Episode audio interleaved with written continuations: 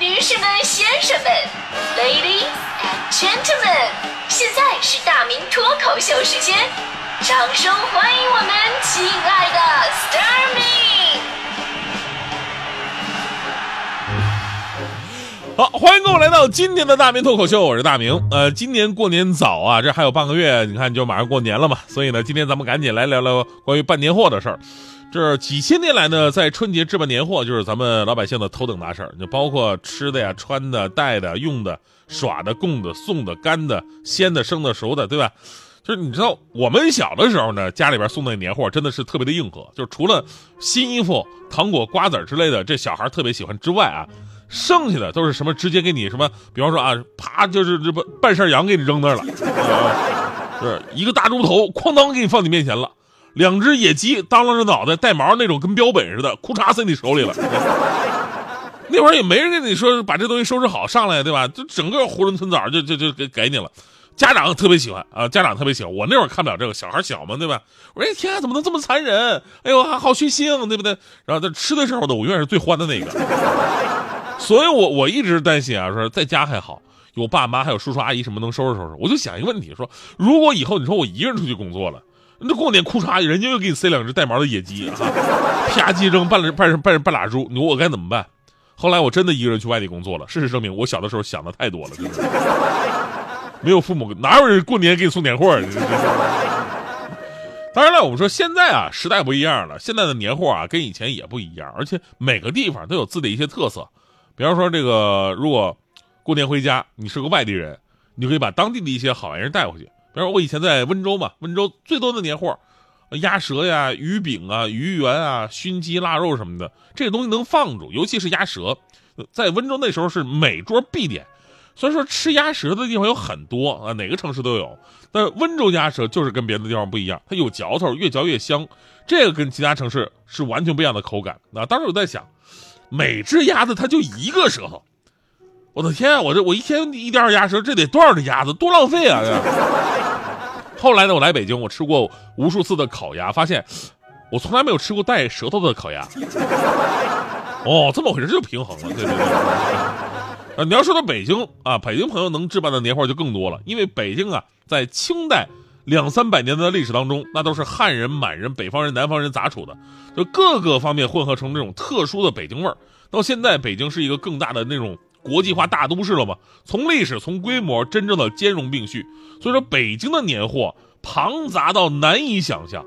在北京的朋友，如果说回家过年的话呢，办什么年货还真的是挺疼头疼的。你不知道买什么，柴米油盐酱醋茶，吃的穿的用的玩的，嘎巴嘴的，对吧？每一样后面都有几家甚至十几家上百年的老字号。其实送什么都行啊，但是一定要记住，就送之前一定要把你买的每一家老字号的典故都记住，这个最重要。就哪个是乾隆的御笔啊？哪个是慈禧的最爱呀？哪个是某王爷取的名啊？哪个是某大臣落的款啊？记住这些典故，然后回家拿出年货送的时候呢，侃侃而谈，那才是真正有面子。因为一般来讲，这些东西，呃，也不怎么贵，也不是说实话，也不是那么特别的好，所以必须要学会讲点故事包装一下。说实话，现在这个年代吧，物资丰盛，你想要什么没有啊？哪家又真的比哪家强多少呢？是吧？送这东西最主要是个心意，通过东西表达自己的情意，这才是最重要的。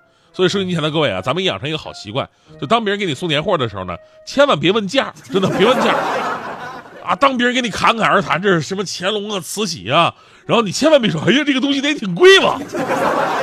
千万别这么问，容易破了气场。我跟你说。还有个人建议，就是北京啊，就是。呃，特产的大多数当年货一点问题没有，但是不要带那种真空包装的烤鸭，因为真空包装的烤鸭跟店里吃的烤鸭完全是两种不同的食物。这个人的一个意见啊。而作为一个东北人呢，东北人我其实特别想说，就是东北的年货虽然说没有北京那么丰富，但绝对是年货里边最硬核的。就以前有人对比过南方人跟东北人买菜的一种方式嘛，南方人都是一顿一顿买，东北人都是一吨一吨的买。像我刚才说的，小的时候过年真的是。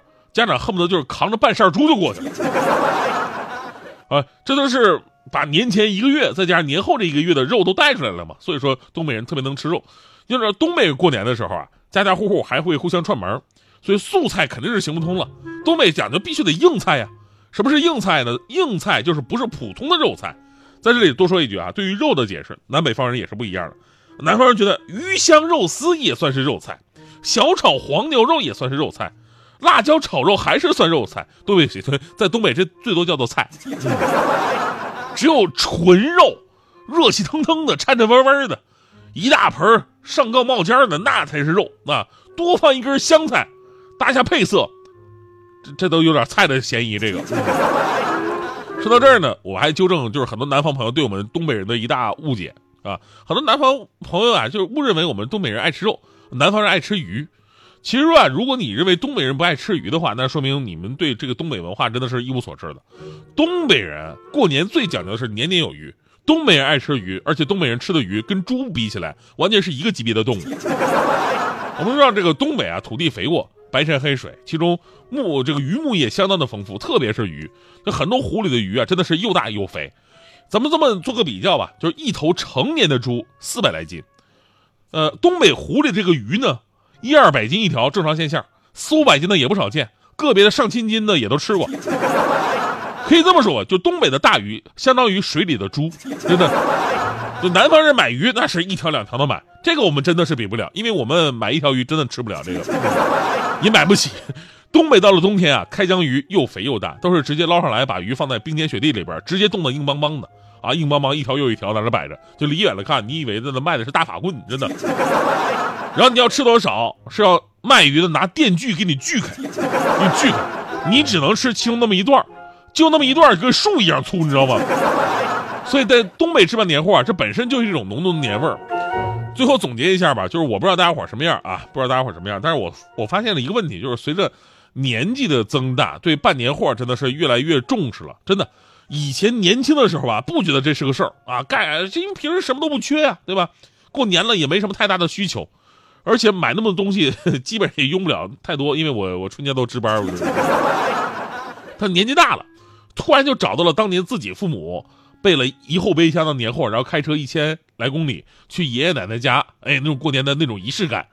其实今天我们所说的这个年味儿啊，不仅仅是在大鱼大肉、鞭炮隆隆声当中。其实从置办年货的那一刻开始，心里你想的都是家人，他们需要的是什么。这个时候开始，年味儿就已经有了。当你进入商场，商场播放的音乐不再是抖音神曲，而是恭喜你发财，立马就找到感觉了吧？那天我还问大迪呢，我说大迪啊，今天年货准备怎么样了呀？大迪还给我一顿普及。哎呀，现在办年货比以前方便多了，不用弄那些什么鸡鸭鱼肉，还得自己收拾。现在啊，特别流行那种半成品，就是自己做起来特别简单的那种。还说自己买了很多的半成品，什么红烧排骨啊、红烧牛肉、麻辣牛肉、酸辣牛肉、海鲜大虾，还跟我说：“大明哥，你要是来我们家串门的话，提前说一声哦，我好烧水。”烧水？你半成品方便面啊？这是。那云朵像不像冰淇淋？夹紧你手，这就是夹心饼，一口口好过瘾啊！你说金刚轻轻的喊声音，吹起贝壳当盔甲的情景，浪花是彩虹星星。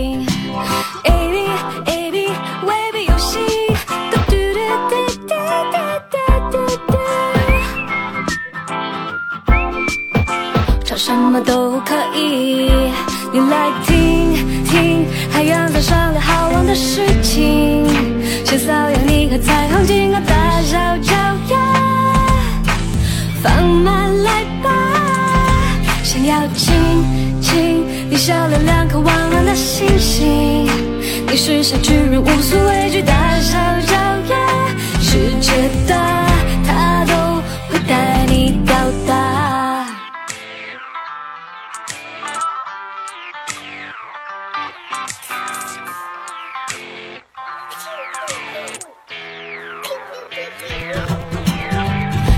学学嘉年华吹喇叭的口型，好像在滴滴答答滴滴答答说。一次次招手，低声私语说宝藏等你找寻。宝藏在等你，宝藏在等你找寻。嘟嘟嘟嘟嘟嘟嘟嘟是否就接受邀请？Baby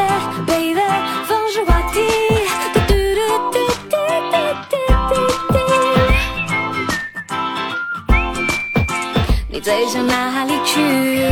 你来听听海洋在商量好玩的事情，想所有你和彩虹金刚大小脚丫，放慢来吧，想要亲亲你笑脸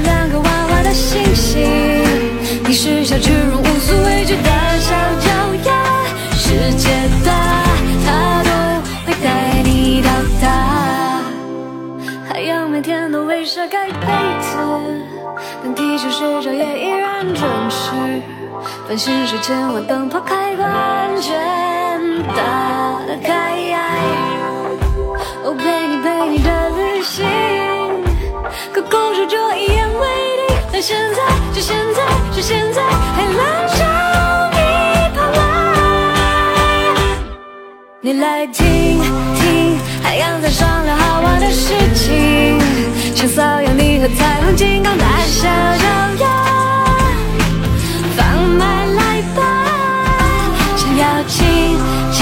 你笑脸两个娃娃的星星，你是小巨人无所畏惧的小